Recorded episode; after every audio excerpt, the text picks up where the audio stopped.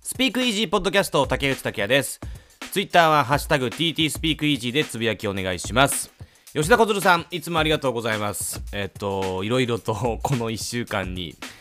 リリースした配信したエピソードについてつぶやいていただいてます。ありがとうございます。で一番新しいやつでは NFT の説明が分かりやすかったと。分かりやすかったですか？ああ、よかったです。ありがとうございます。データって簡単にコピーできちゃうもんね。データの中の所有権ってどうやって閲覧するのかな？それすらもコピーする情熱あふれるハッカーも出てきそう。資産価値を持たせるだけのアーティストありきって感じもする。っていうつぶやきいただいてます。一つ前のエピソードでお話しした NFT に関するつぶやきですね。もうこれはちょっとね分かりやすかったって言っていただけると本当にありがたいというかもう僕もちょっとね難しかったなっていう説明がねなんかこう印象なんですけれどこのねつぶやきいただいてるそれすらもコピーする情熱あふれるハッカーも出てきそうっていうこれね、あのー、結構これ僕もね、思ってたんですけど、まあ、このデータの中の所有権、これ自体はどんなハッキングによっても書き換えられないらしいんですけれど、このね、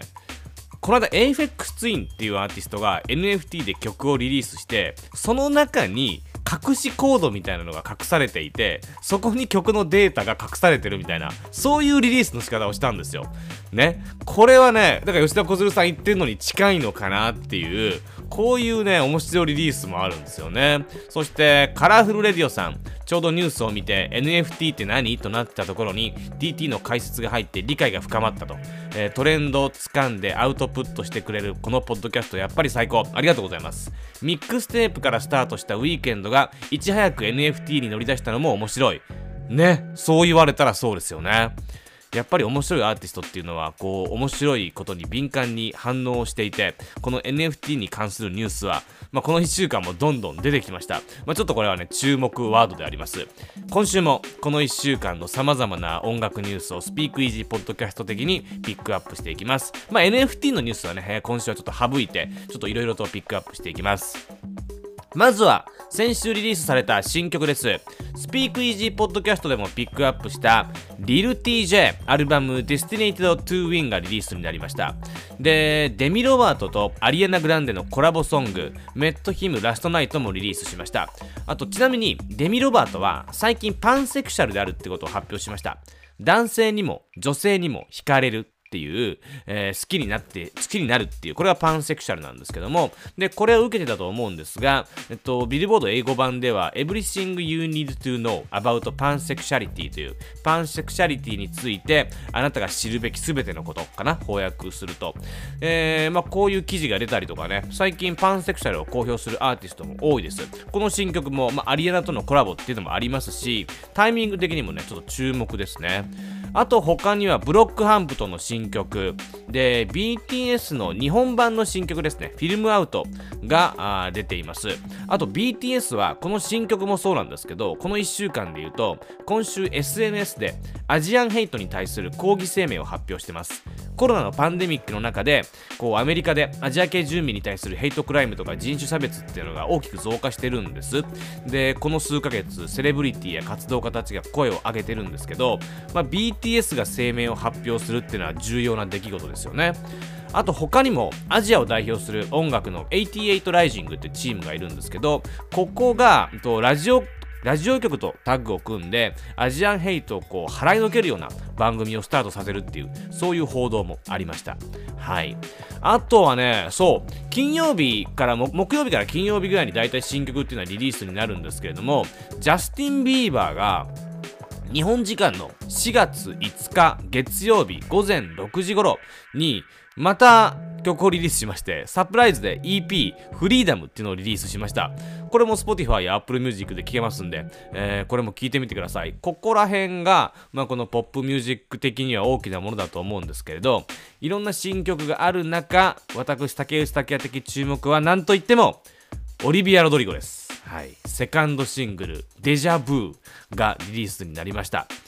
ね、スピークイージーポッドキャストでもこう、えー、と特集しましたけれども今年ドライバーズライセンスっていう曲が大ブレイクしていてまあ今年世界で今一番売れてる曲と言っても過言ではないと思いますこのドライバーズライセンス。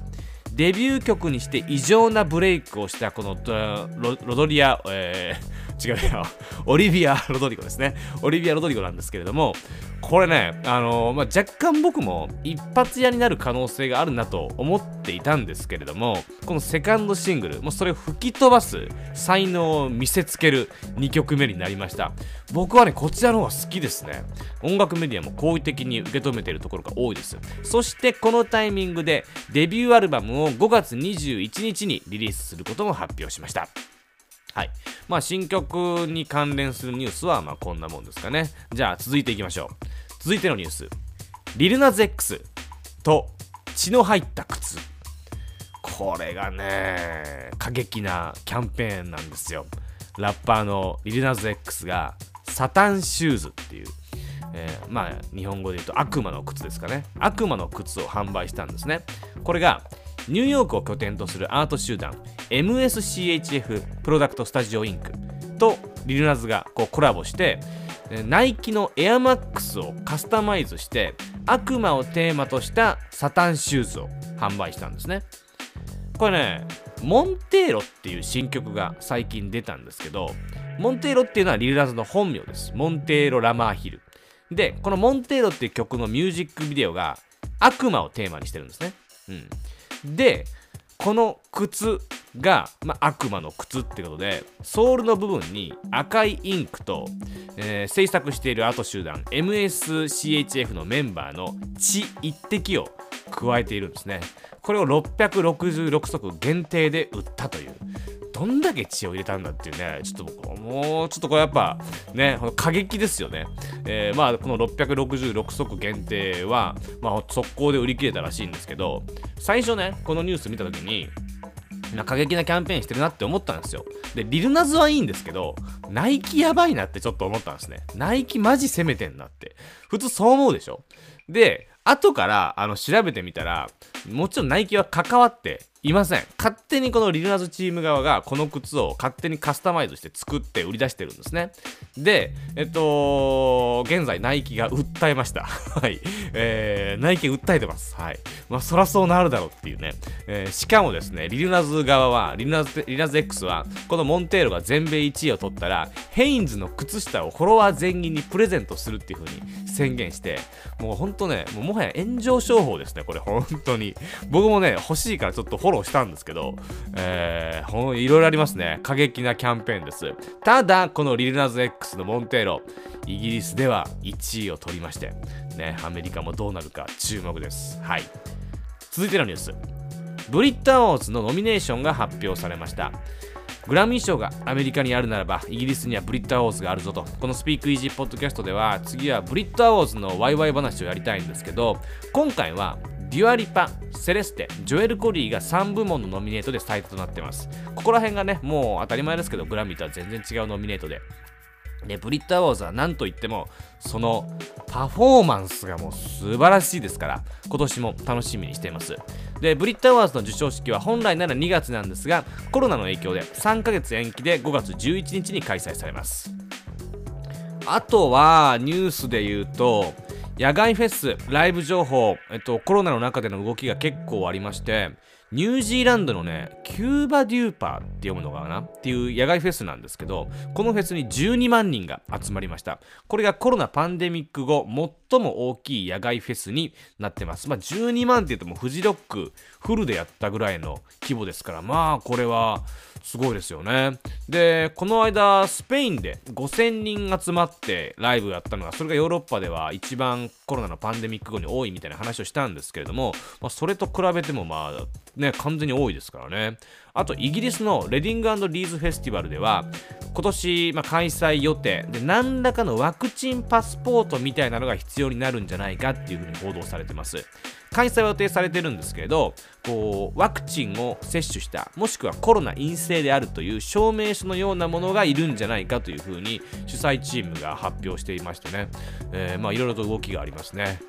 っていう感じですかね今回の今週の際立った、まあ、注目すべきニュースは。あ最後にねそう。マイク・ポズナーがエベレスト登頂を発表しました。はい。マイク・ポズナー僕すごい好きなんですよ。マイク・ポズナーって言うとこう EDM の DJ みたいなイメージがすごい強いと思うんですけれど、今冒険を結構していて、とねお父様が亡くなったんですよ。あと、まあ、同じく EDMDJ として活躍していたアビーチが、まあ、亡くなって、えー、そういうのが続いた後に人生を見つめ直して